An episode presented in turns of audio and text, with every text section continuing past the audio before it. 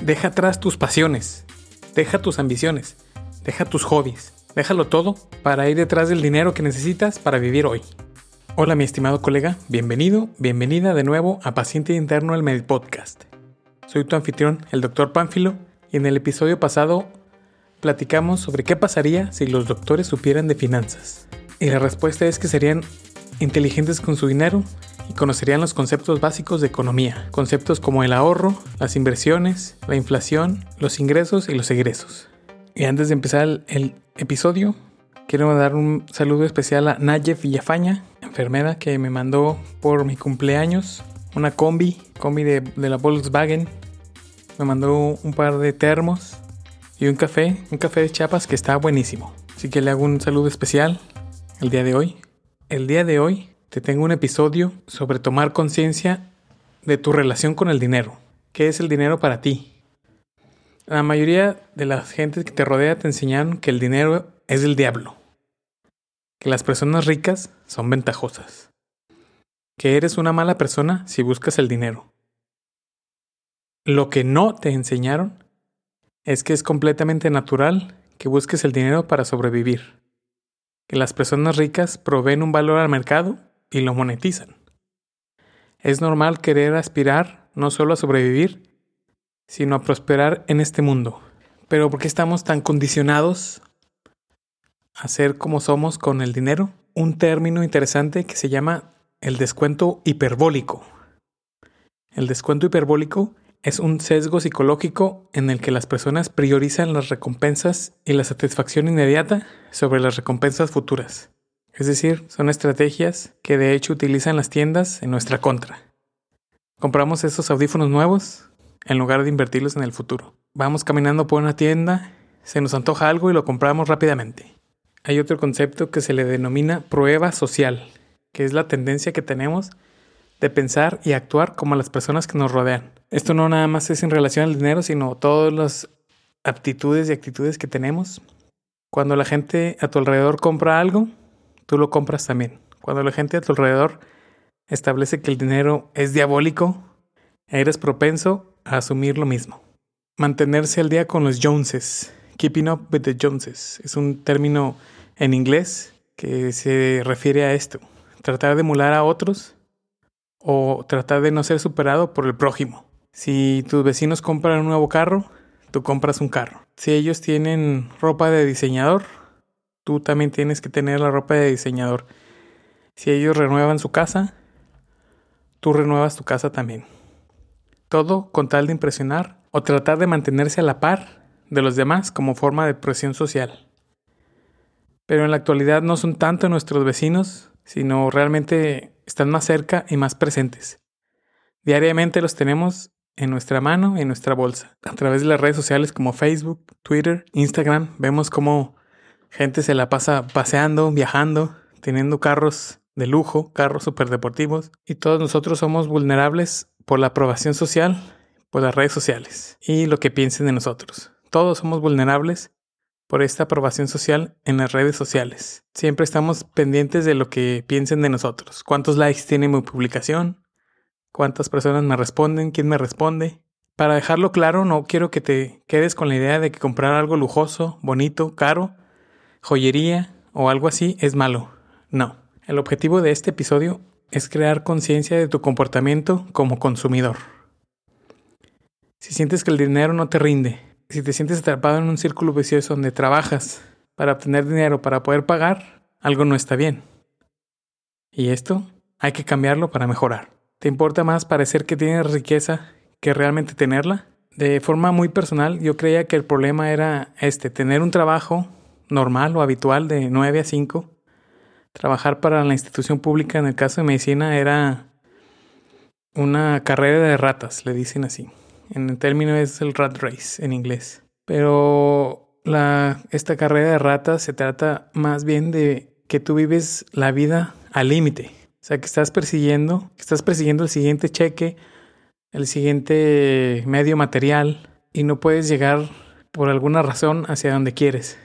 Siempre tienes que estar viviendo prácticamente cheque a cheque, viviendo al día.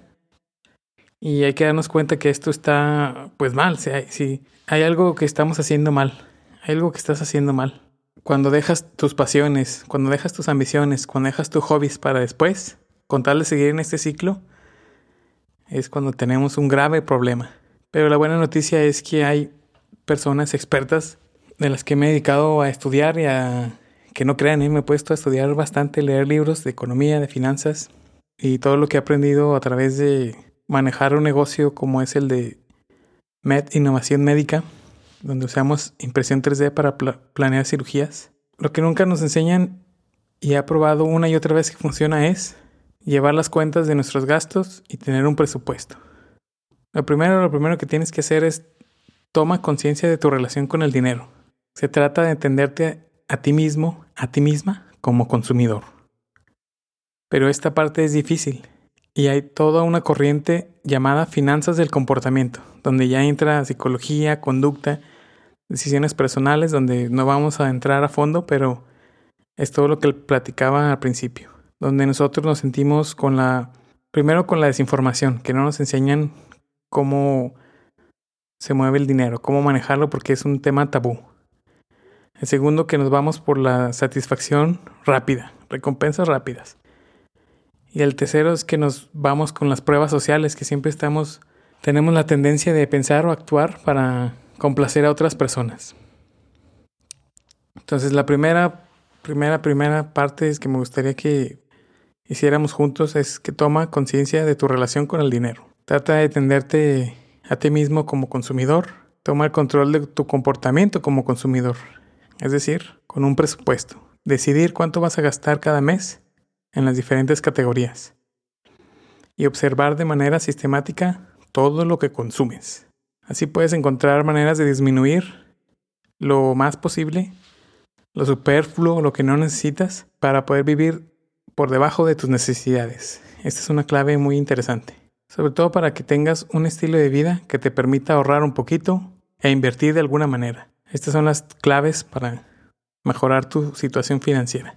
Entonces, conoce realmente las necesidades, tu necesidad de dinero. Es momento de conocer cuánto dinero realmente necesitas. Así te puede ser la vida más fácil al asegurarte qué cantidad es absolutamente y exactamente necesaria. Todo lo que esté extra lo puedes usar para aumentar tu riqueza. Existen varias aplicaciones por ejemplo, algunos bancos, cuando tú tienes una cuenta de un banco, ya te dan un reporte de tus gastos mensuales. Es el que yo tengo, que uso personalmente. Pero también hay plantillas en Word, en Excel, que te dejan ver en forma gráfica también un reporte mensual donde gastaste tu dinero. Una vez que ya determinaste dónde son tus gastos, pues puedes elegir cuáles son los que realmente necesitas. Los grandes inversionistas como Warren Buffett, Charlie Munger, Elizabeth Warren, todos ellos dicen que uses algún tipo de regla para planear tu ingreso mensual. Y la regla que más mencionan es dividir tus gastos en tres. El 50% úsalo para tus necesidades. Se refiere a tu casa, tu vivienda, renta, transportación, transporte, si es tu carro, el metro, si son autobuses, los servicios como agua, luz, teléfono. Esto que sea el 50% de tus ingresos. Un 30% en deseos, gustos, ya sea entretenimiento, salidas, cenas, viajes, todo lo que te ayude a distraerte del trabajo, del estrés, poner el 30%.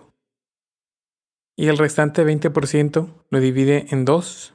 Uno, un 10% sería para inversiones, inversiones a largo plazo que te dan dividendos, intereses compuestos y la otra es un fondo de emergencias, que es algo que apenas yo he empezado también. Entonces ahí tenemos ya el 100%, 50 necesidades, 30 deseos, gustos, entretenimiento, 20%, 10, 10 en inversiones y 10 en un, fondo de en un fondo de emergencia. Y todo esto de presupuestos ha sido algo reciente para mí personalmente, porque yo todo lo hacía después del mes, al final del mes. Todo lo que tenemos que hacer como empresa es los impuestos, los gastos. Ahora lo que estoy tratando de hacerlo es antes del mes. O sea, hacer el presupuesto para tratar de alinearse y tratar de apagarse a él lo más posible. Y lo que me ha ayudado es la aplicación del banco, eh, una aplicación que se llama Evernote, donde hago todas mis notas, y Google Sheets, donde los puedo tener todo en la nube. Son las más fáciles y dos de ellas son gratis. Nada más la Evernote es la que pago premio. Y les voy a contar una historia de precisamente de mi tía. Tengo una tía que es, ella estudió para ser enfermera en Estados Unidos y hasta ahora entiendo lo que ella hizo. Ella empezó a trabajar, le pagaban, se iba a cuidar a las personas mayores hasta 70 dólares la hora. Entonces ella tenía un muy buen ingreso. Me contó su, su historia que empezó a ver revistas en las mismas casas de los señores donde decía de ingresos, de, inversiones.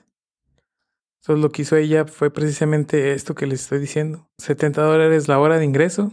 Y lo que fue haciendo es ahorrando, ahorrando, ahorrando.